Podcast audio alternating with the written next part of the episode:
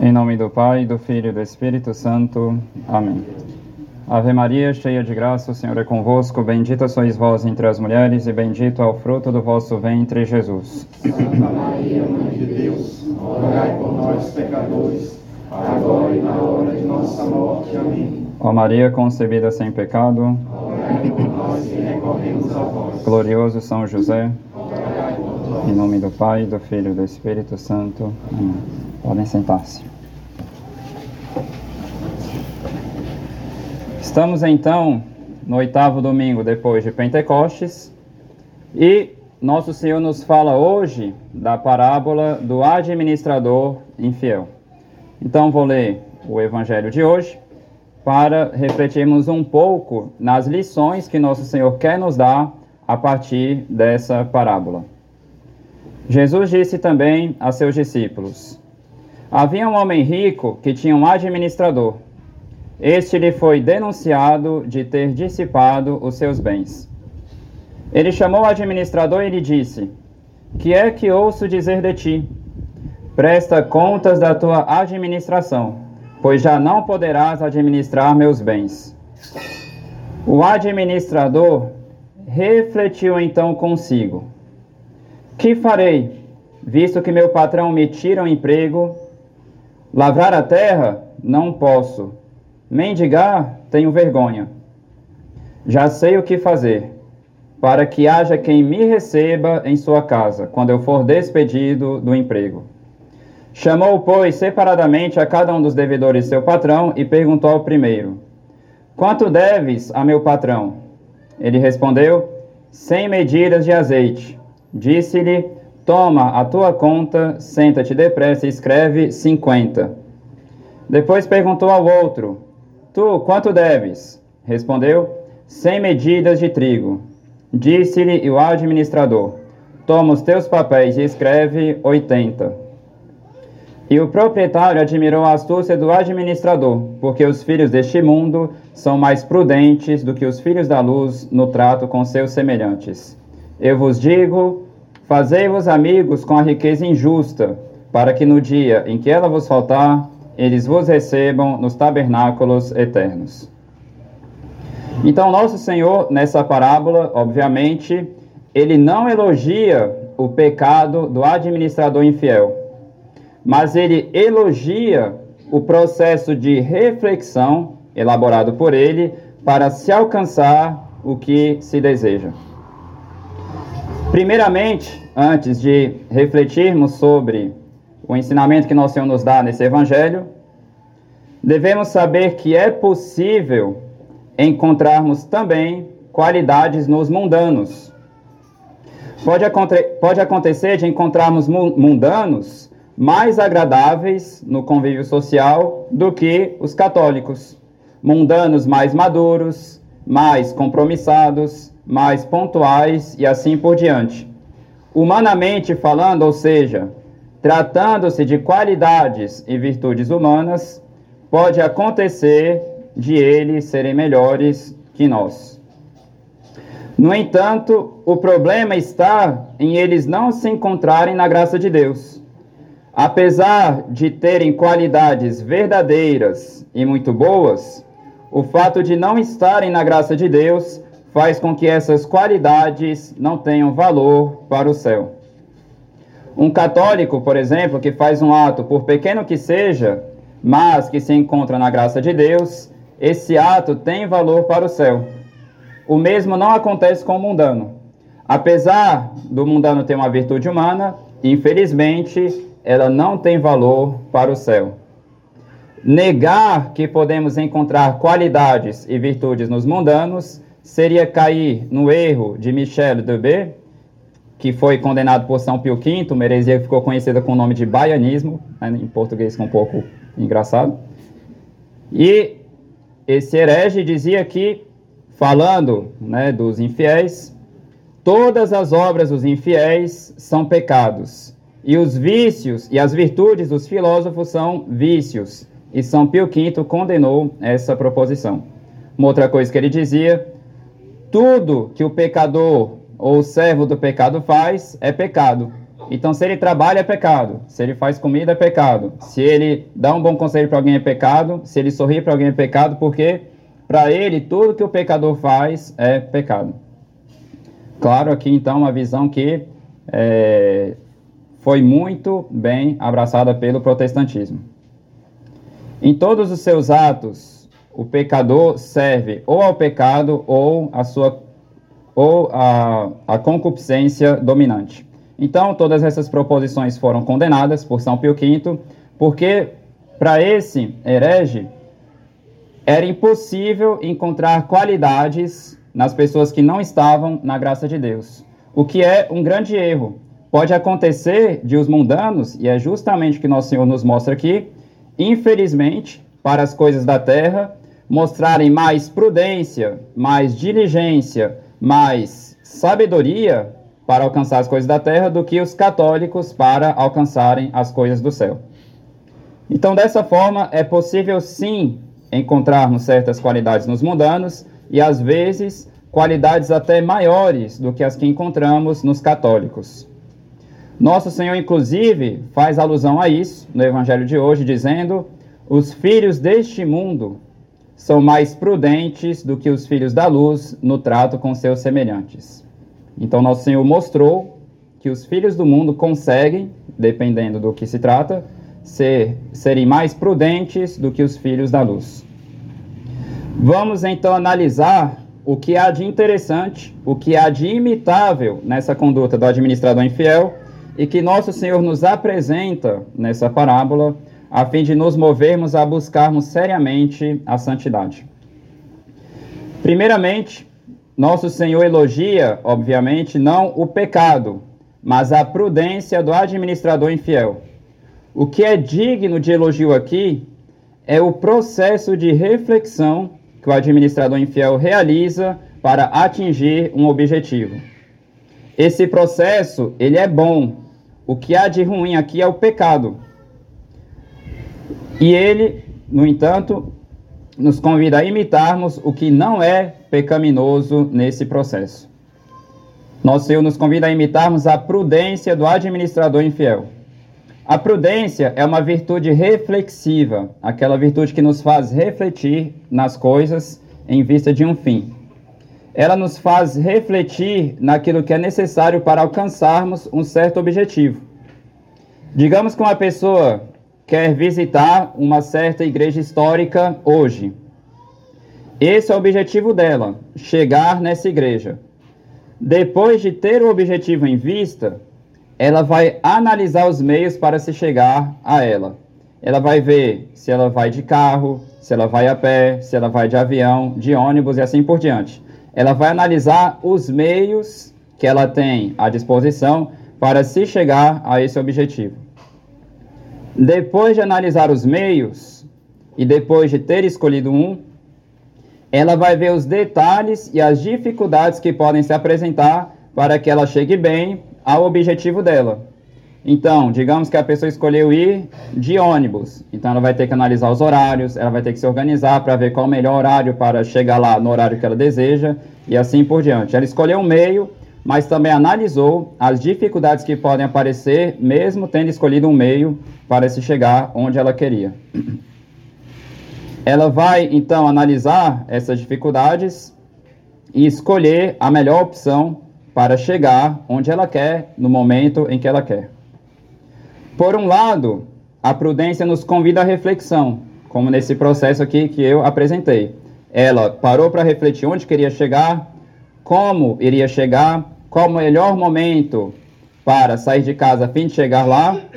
Mas prudente não é apenas quem pensa sem agir. Se a pessoa tivesse pensado em tudo em cada detalhe, em cada dificuldade, em como resolver cada problema e no final das contas não fizesse nada, seria apenas uma pessoa sonhadora e não prudente. Prudente não é quem pensa muito, mas quem pensa bem e age de acordo com essa boa reflexão. Vejamos então como que encontramos cada um desses elementos no administrador infiel que nosso Senhor nos apresenta hoje. Primeira coisa que encontramos no administrador infiel é que ele tem um fim um objetivo. Qual o objetivo que ele apresenta nessa parábola? Ele quer se manter no emprego. Ele não quer ficar sem nada para fazer. Então ele diz: Já sei o que fazer para que haja quem me receba em sua casa. Então ele quer que tenha alguém que o receba depois que ele for despejado pelo mestre dele. Já sei o que fazer para que haja quem me receba em sua casa. Ele está olhando para o objetivo dele, onde que ele quer chegar. Segundo ponto, que é o segundo passo do administrador infiel, ele tem uma reflexão realista. Ele não procura meios fora da realidade. Ele busca de fato ser muito concreto. Após ver o fim ao qual ele se propôs, ele deu o passo de ser muito sincero consigo mesmo. O Evangelho nos diz o seguinte: O administrador refletiu então consigo: Que farei, visto que meu patrão me tira o emprego? Lavrar a terra? Não posso. Mendigar? Tenho vergonha. Então, o administrador infiel queria algo e começou a refletir nas possibilidades. Ele queria um emprego e começou a ver o que, que era possível. No entanto, ao refletir nas possibilidades existentes para se manter empregado, ao olhar para si mesmo, ele não mentiu para si. Ele foi muito sincero. Que farei? Lavrar a terra? Ele não tentou se enganar dizendo que ele conseguiria fazer isso. Ele foi sincero. Não o posso. Mendigar? Ele não tentou se projetar isso. Ele foi muito sincero, eu tenho vergonha. Ele não escolheu um meio mirabolante, fora da realidade. Ele foi muito sincero consigo mesmo, não negou que não podia lavrar a terra e não negou ser uma pessoa que tem muita vergonha para mendigar.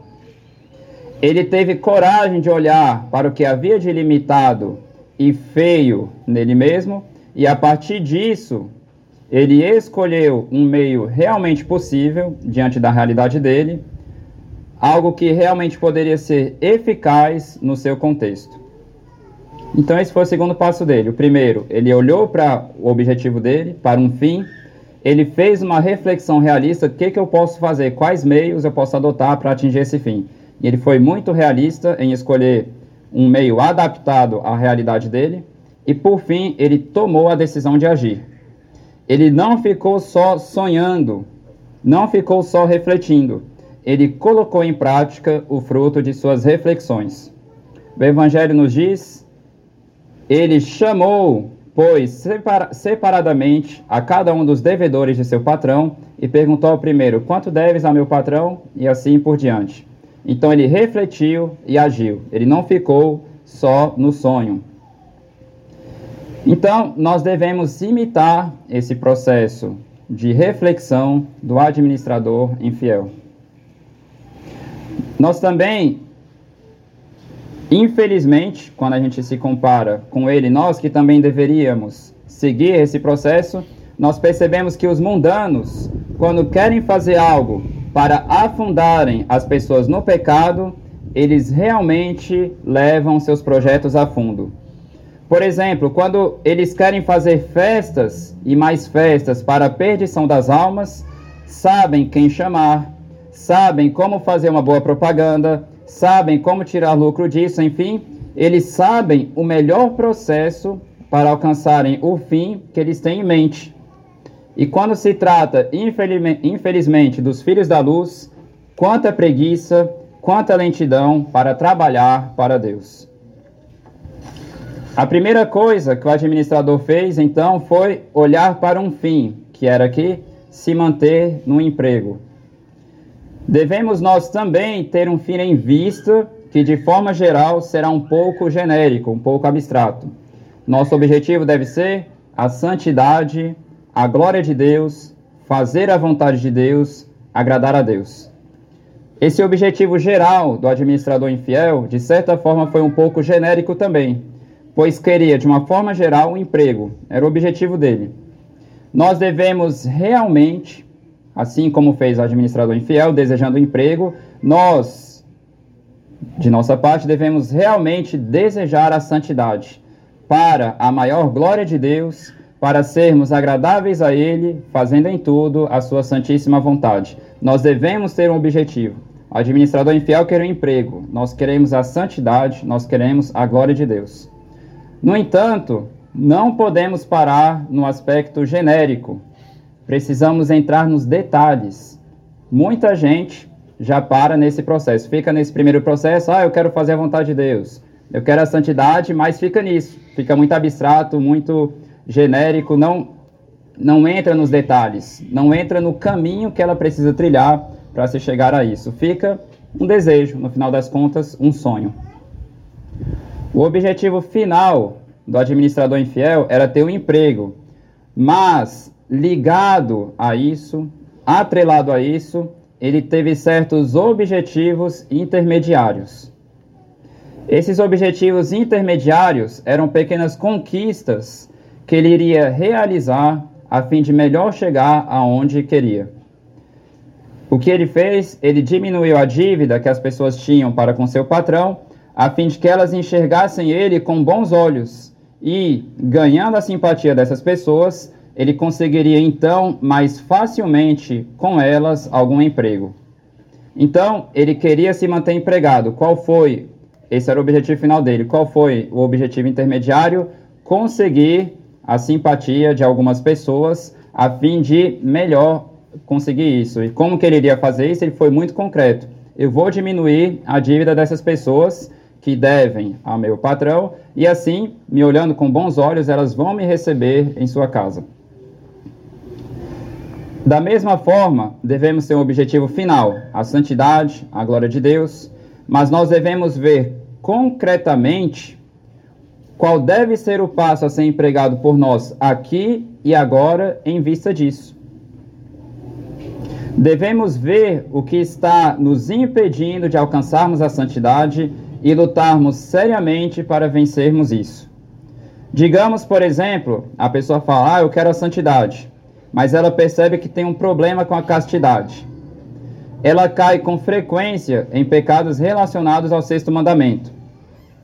O objetivo dela é ser santa, glorificar a Deus, agradar a Deus, fazendo em tudo a sua santíssima vontade. No entanto, ela percebe que, apesar de ter esse objetivo, o principal bloqueio que ela encontra para agradar a Deus é justamente esse problema da castidade. Apesar de o objetivo final dela ser o de agradar a Deus, o objetivo concreto dela agora em vista desse fim que ela tem é alcançar a castidade, já que esse é o principal bloqueio que ela encontra para se chegar aonde quer. Diante desse objetivo que o administrador, administra, administrador infiel tinha, ele foi realista. Ele soube olhar realmente para si, não teve vergonha ou medo de ser sincero consigo mesmo. O administrador refletiu então consigo: que farei, visto que meu patrão me tira o emprego? Lavrar a terra? Não o posso. Mendigar? Tenho vergonha. E aqui, nesse terceiro passo, muitas pessoas falham, porque justamente muitas pessoas não têm essa humildade para serem sinceras consigo mesmas. Muitas pessoas têm essa dificuldade e, por isso, faltando um bom exame particular de consciência, não percebem a gravidade da doença em que se encontram. Então, aqui alguns exemplos. A pessoa quer se tornar mais agradável a Deus, mas para isso ela precisa ver com sinceridade o que há nela que não agrada a Deus. E isso é um passo muito difícil para a vida espiritual de muita gente. Então, por exemplo, digamos que a pessoa percebe no dia a dia dela vários movimentos de inveja mas ela não quer aceitar que é uma pessoa invejosa. Às vezes não é nem um pecado mortal, mas a pessoa, ela, apesar de não ser um pecado mortal, ao menos as invejas concretas em que ela acaba caindo, como é uma coisa feia de se admitir, a pessoa tem medo de reconhecer que ela é invejosa. Uma outra coisa também, digamos, a questão da carência afetiva. A pessoa é muito carente. A princípio, não é um pecado ser carente, mas apesar de em si não ser um pecado, esse problema que a pessoa tem, essa dificuldade que a pessoa tem, acaba tendo uma influência muito grande na vida dela, porque muitas coisas na vida dela acabam se estruturando em torno disso. A pessoa fica colocando constantemente fotos na internet para ver se alguém presta atenção nela, começa a se expor demais para ver se alguém dá atenção para ela porque ela está carente. E infelizmente muitas pessoas não querendo é, ter esse trabalho de serem sinceras consigo mesmas acabam digamos assim deixando de lado um problema que é sério na vida delas por falta de sinceridade por falta de humildade e isso acaba atrapalhando elas no caminho com Deus. Se ela fosse sincera como administrador infiel que reconheceu que ele não iria mendigar porque ele tinha vergonha, provavelmente ela iria empregar remédios concretos para a doença que ela encontra nela, a fim de melhor se corrigir para agradar a Deus. Por isso que uma das coisas que muitos santos diziam que nós devemos ter uma atitude na nossa vida espiritual é essa atitude do conhecimento de si mesmo. Claro, não é só um esforço pessoal, um esforço intelectual, é sobretudo uma graça de Deus que nós devemos pedir constantemente. Então, muitos santos gostavam de usar como exemplo aquela história da escada de Jacó. Jacó, quando viu aquela escada que ia da terra ao céu, ele viu anjos que subiam e desciam constantemente. Eles não ficavam parados em um lado ou em outro, eles subiam e desciam constantemente. Então, alguns escritores espirituais explicam que na nossa vida espiritual nós devemos ter essa dupla atitude de olhar para o alto da escada, ou seja, para Deus, então é muito importante para a nossa vida espiritual considerarmos o quanto Deus nos ama, o quanto Ele quer o nosso bem, o poder dele, de como que Ele pode, justamente por ser onipotente, transformar miseráveis pecadores como nós em grandes santos, a bondade, a misericórdia dele que vem justamente remover os defeitos que encontra em nós. Diga-se de passagem, a verdadeira misericórdia é isso Deus vem em encontro com a nossa miséria para remover ela de nós, não para afundar a gente ainda mais nessa miséria, o que seria a falsa misericórdia que faz a pessoa ficar é, dormindo no pecado dela, o que seria uma falta de caridade, inclusive. Então, por um lado, nós devemos olhar para Deus, para o alto da escada, mas por outro, nós devemos olhar também para nós mesmos, a fim de vermos o que há em nós que precisa ser corrigido para agradarmos a Deus. Então, como eu disse, esse conhecimento de si, além do nosso esforço, mas deve ser sobretudo uma graça alcançada, uma luz que devemos pedir para Deus, a fim de que nos conhecendo melhor, mais perfeitamente recorramos ao auxílio divino. Então, como disse, algumas pessoas não querem aceitar que são invejosas, outras não querem aceitar que são carentes, outras não querem aceitar que são preguiçosas, outras não querem aceitar que são imaturas e assim por diante. Justamente por não se enxergarem, continuam dormindo na sua realidade, afastados de Deus. Imaginemos se o administrador infiel tivesse escolhido um meio mirabolante, fora da realidade, ele não iria alcançar o objetivo que ele queria. Da mesma forma, nós precisamos ser muito concretos para atingirmos os objetivos que queremos em relação à nossa salvação. Por fim, ele foi decidido. Ele não ficou no sonho, ele agiu. Muitos católicos vivem mais de sonhos do que da vida real. Muitas pessoas até criam para si certos projetos de reforma de vida, mas acabam ficando só nos sonhos. Tentam, por exemplo, elaborar para si uma rotina, mas nunca se organizam concretamente, fica só no sonho. A pessoa vê, para crescer na santidade, eu preciso organizar minha vida de oração. Um ótimo meio para organizar minha vida de oração é elaborar uma rotina e ser fiel a ela. No entanto, a pessoa fica só no sonho. Ah, eu vou fazer uma rotina, um dia eu vou fazer a rotina, amanhã eu começo. Depois eu começo. Ah, depois de tal situação eu vou tentar começar. Agora vai dar certo. A pessoa fica só sonhando, sonhando, sonhando e nunca age. Então, justamente o contrário do que fez o administrador infiel para alcançar um bem terreno. Algumas pessoas tentam organizar bem a vida de oração, tentam buscar se organizar para serem fiéis à oração mental, às boas leituras, mas tudo isso acaba não passando de projetos. Os mundanos não ficam só nos sonhos em seus projetos para o pecado, que são justamente coisas vãs, coisas terrenas, que passam e que um dia ninguém mais se lembrará disso. Os católicos, infelizmente, para o maior de todos os projetos, o céu, o maior de todos os bens, Deus, para a mais bela e mais perfeita de todas as missões, que é a santidade, acabam não fazendo nada, vivendo só de sonhos. O pior nisso tudo é que, além de sonhar com essa santidade, só a acham possível se o contexto fosse muito diferente. Então, São Francisco de Sales até comentava isso. Na sua época, ele dirigia muitas mães de família e era muito comum não só essas mães de famílias, mas também as religiosas que ele dirigia, elas ficarem sonhando com uma santidade que seria possível só se tudo fosse diferente.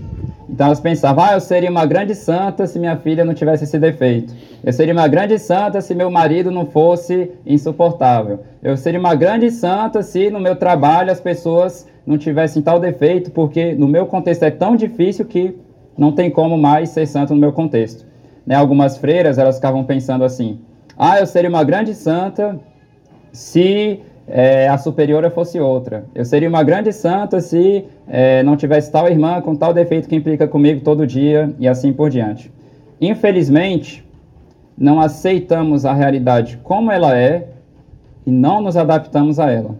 Buscamos que, como que imaginar o mundo tal como que gostaríamos que ele fosse, e não nos adaptamos a ele tal como ele é.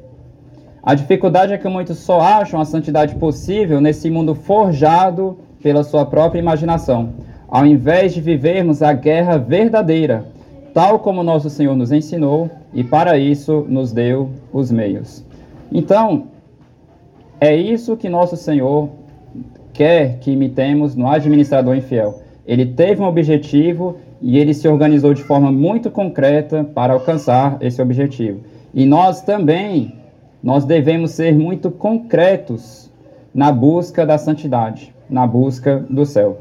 Claro, nós precisamos para isso da ajuda de Deus, porque sem essa ajuda, tudo consiste em construir uma casa sob areia, mas com a ajuda de Deus nós podemos.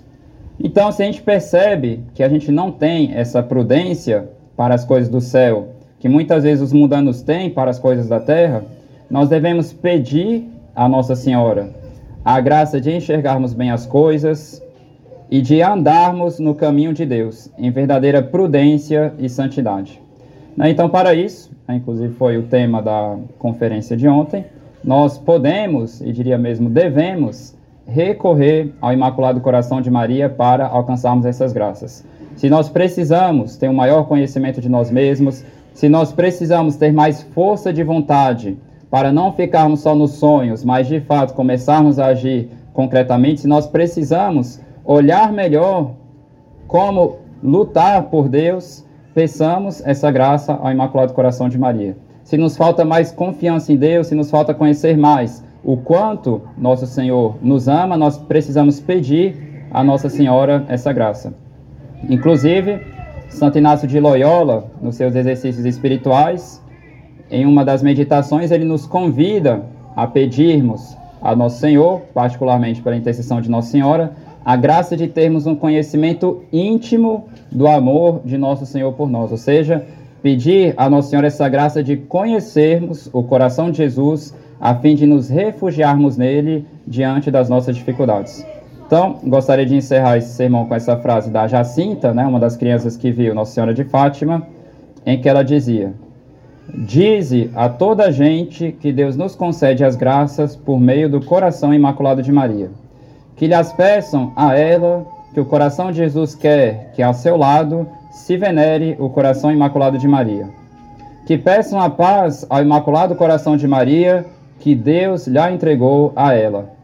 Ah, se eu pudesse meter no coração de toda a gente o fogo que tenho dentro do peito, a queimar-me e a fazer-me gostar tanto do coração de Jesus e do coração de Maria. Então, peçamos a Nossa Senhora essas graças e, sem dúvida alguma, conseguiremos nos tornar mais agradáveis a Deus. Em nome do Pai, do Filho e do Espírito Santo. Amém.